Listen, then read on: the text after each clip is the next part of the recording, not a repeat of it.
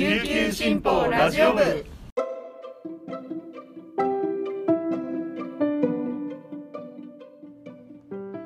おはようございます。沖縄から届ける声の長官琉球新報ラジオ部です。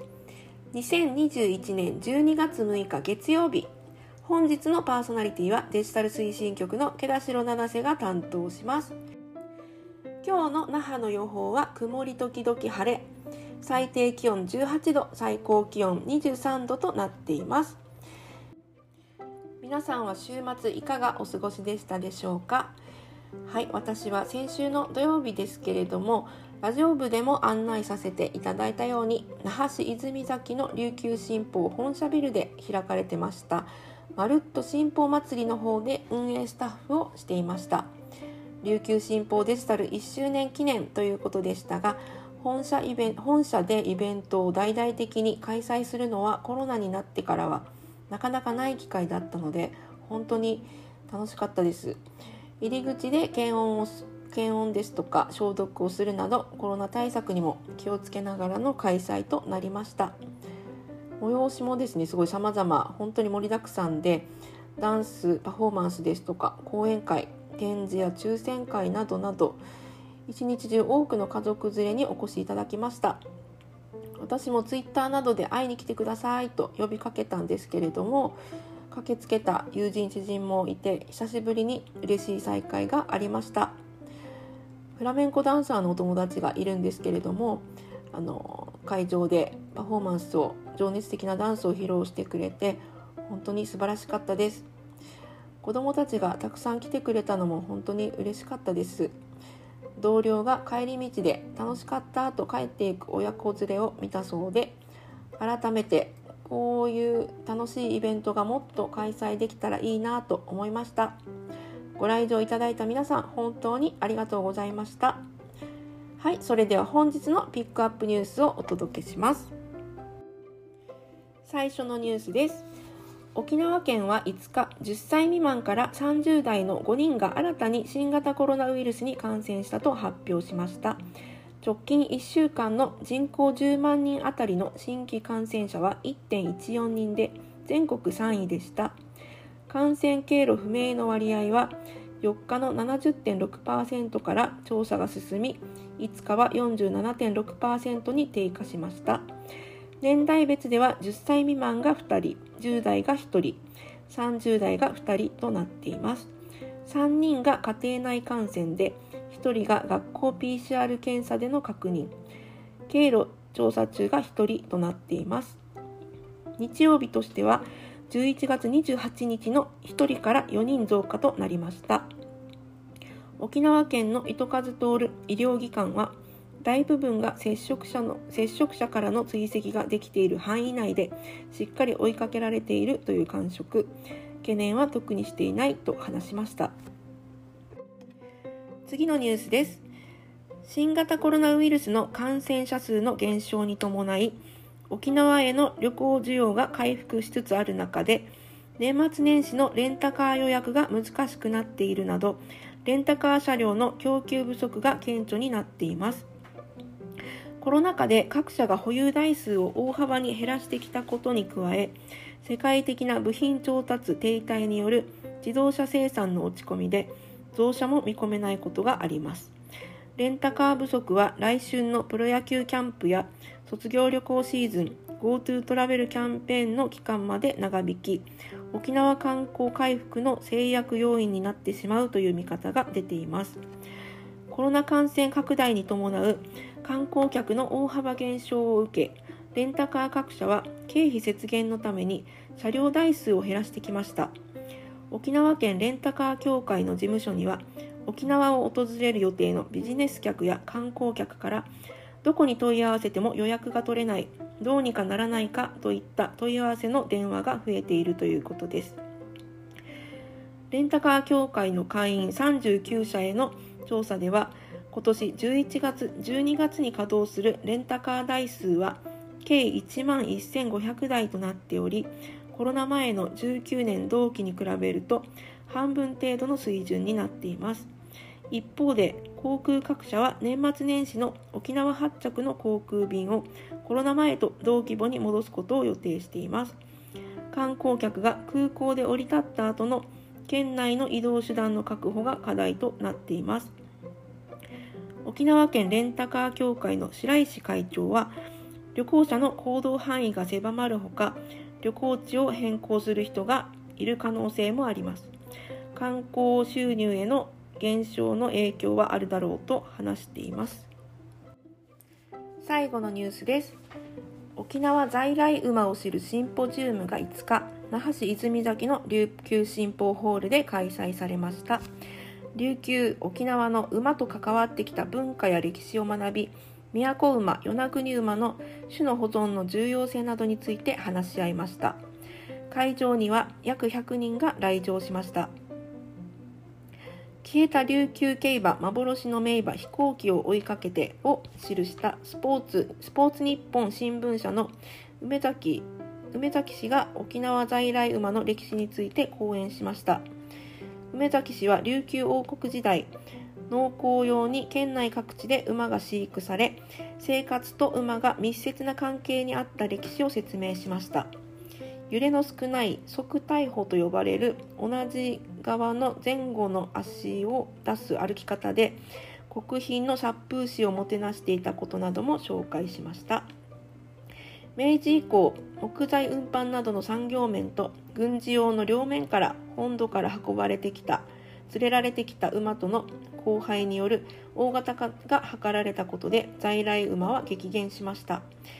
戦後は農業の機械農業の機械化の進展で馬の需要は減りましたが現在では在来馬の価値が見直されています。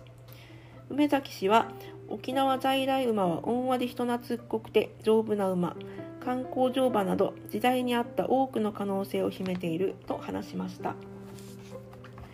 イベントに関連して琉球新報本社1階広場では広場アジマールでは与那国馬2頭がお目見えし子どもたちを喜ばせていました。シンポジウムの参加者や親子らが馬を撫でたり一緒に記念撮影をしたりして思い思いに触れ合いを楽しみました。以上本日のピックアップニュースでした。今日紹介した記事の詳しい内容は琉球新報のウェブサイト琉球新報デジタルからもご覧いただけますのでぜひアクセスしてみてください。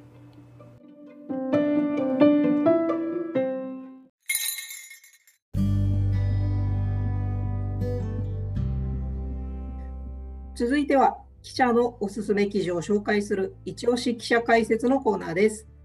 パーソナリティはデジタル推進局デジタル編集グループの大城典子が担当します。そして今日のゲストはこの方です。はい、えー、編集局暮らし報道グループ文化芸能班の古源和樹と申します。よろしくお願いします。よろしくお願いします。えっ、ー、と今日古源さんに紹介してもらうのが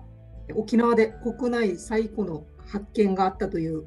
結構大きいニュースが、えっと、10月22日の紙面で紹介されたのでその記事について詳しくお聞きしたいと思います。今回ですね、えっと、これは南城市の先足堂遺跡の方であった発見についてなんですが、前知識としてこの先足堂遺跡というのはどんな遺跡というふうに言ったらいいですか、えー、南城市のあの観光施設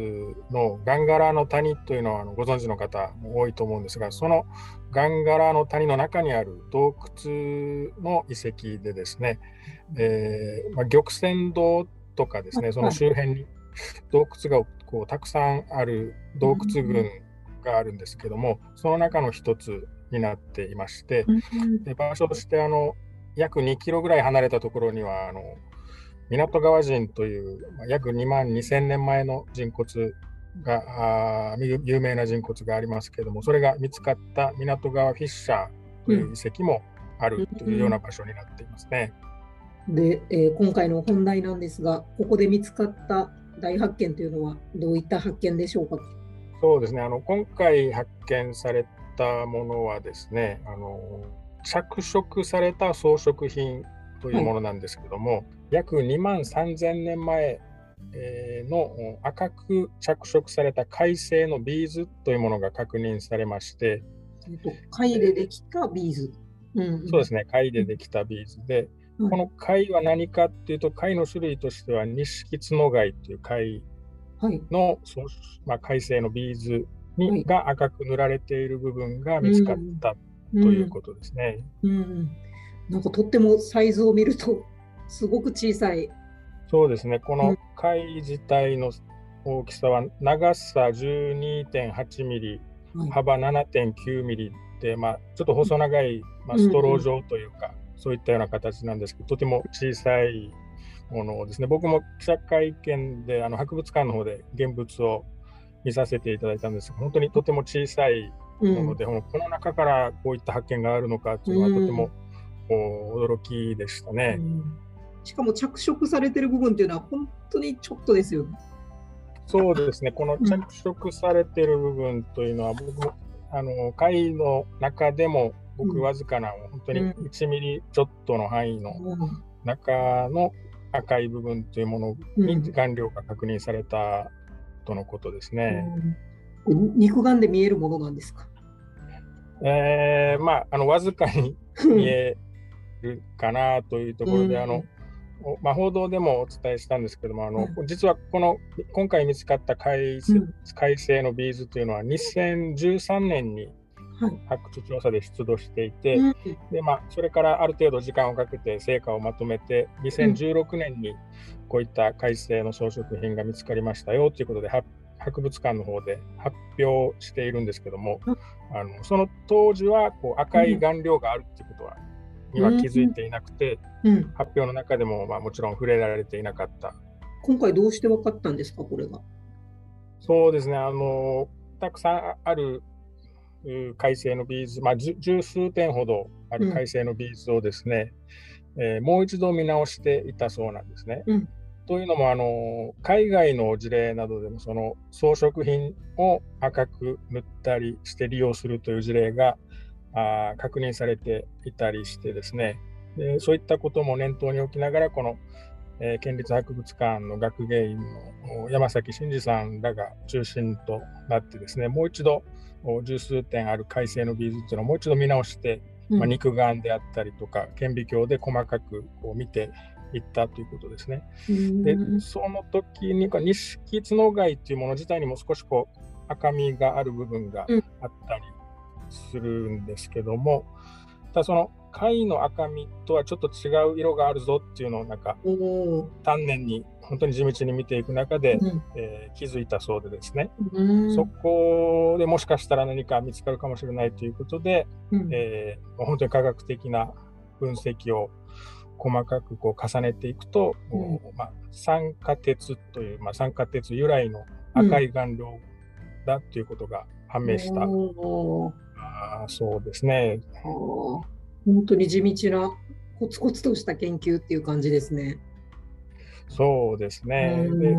県外の大学の考古学を専門としている方にもお聞きしたりもしたんですけども、うん、まあ、世界的にもこう一旦こう博物館に飾られてあの調査が終わって展示されているものの中にももう一度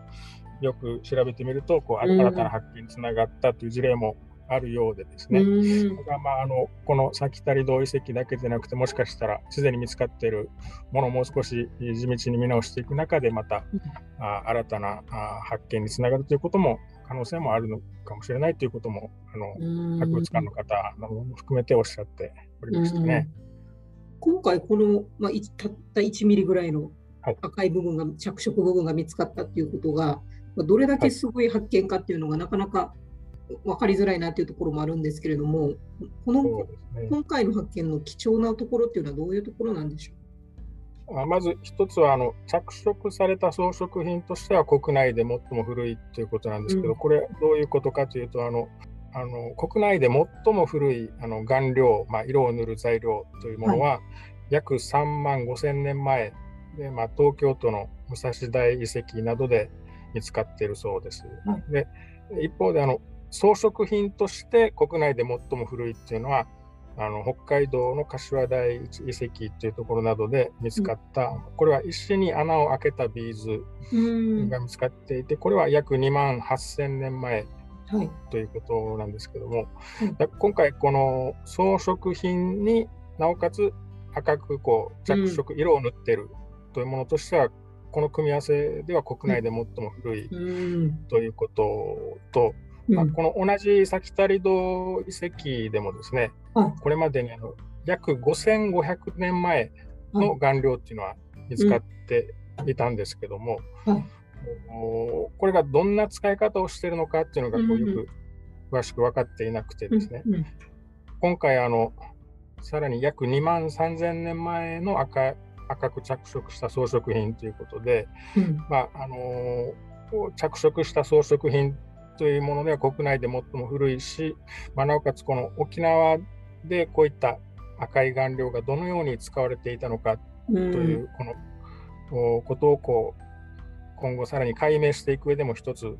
大きな、えー、まあ、材料になっていくというきっかけになっていくような、今後の研究につながっていくようなまた新たな発見ということですね。うん。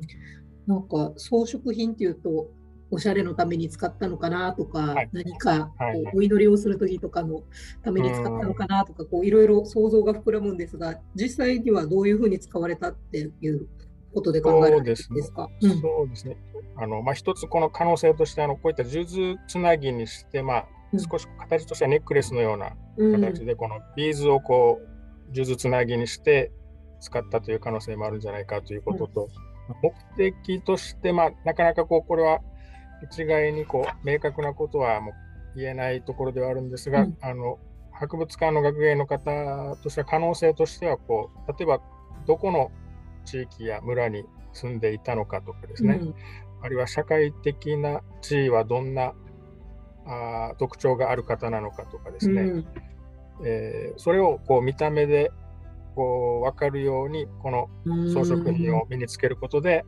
えー、示していたという可能性もあるんじゃないかと。いうような見方もあるようですね。まあ、今後この辺りもまたさらに解明がまたいろいろいろんな研究とか説が出てくるのかなとは思いますね。うん。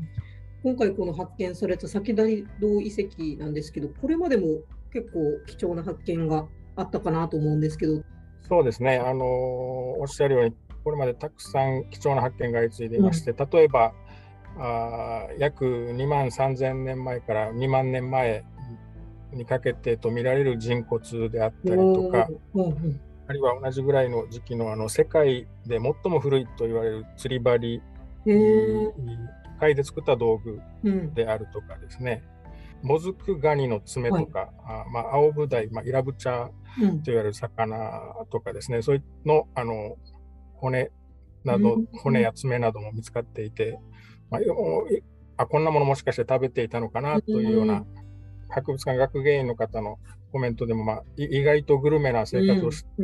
いたのかなというようなコメントをしていたりとか、まあ、想像が膨らむような。先取り同遺跡でこれだけ見つかるっていうのはどうしてなんでしょう？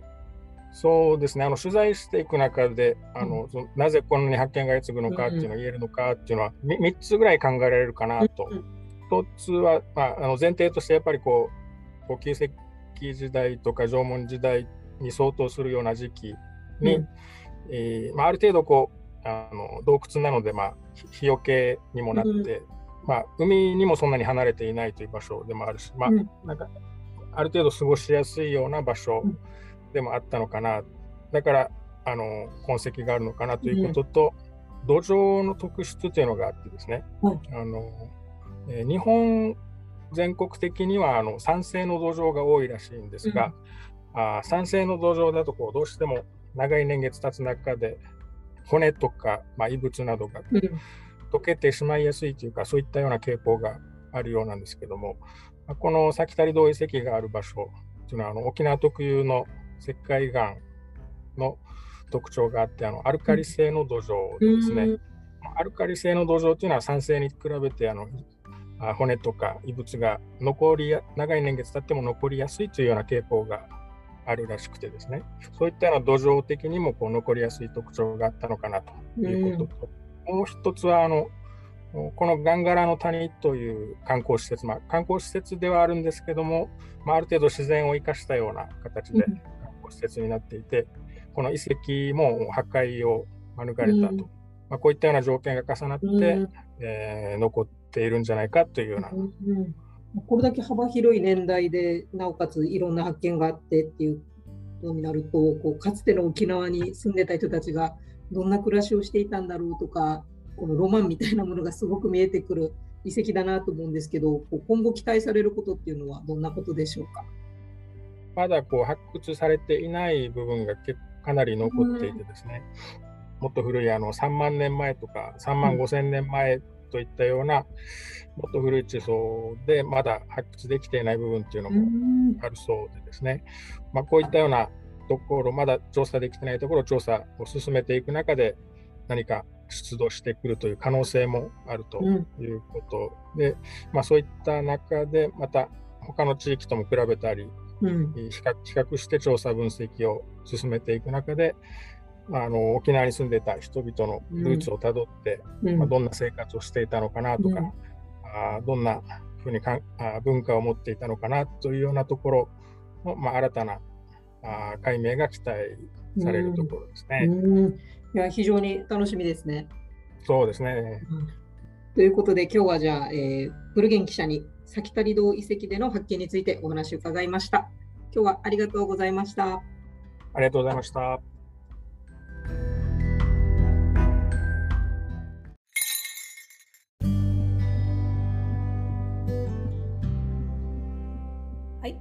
ラジオ部初出演の古源記者のお話でした。とてもよく勉強していて、誠実な人柄が伝わる内容だったのではないでしょうか。先谷堂遺跡から相次ぐ大発見。ご先祖たちがどんな暮らしをしていたのか、想像をかき立てられるお話でした。この小さな島でのロマンあふれる歴史、研究の進捗を楽しみにしたいと思います。それでは最後までお聴きいただきありがとうございました。今日も皆さんに素敵なことが起こりますように、今日一日頑張っていきましょう。チューンチバティーチャビラ屋台。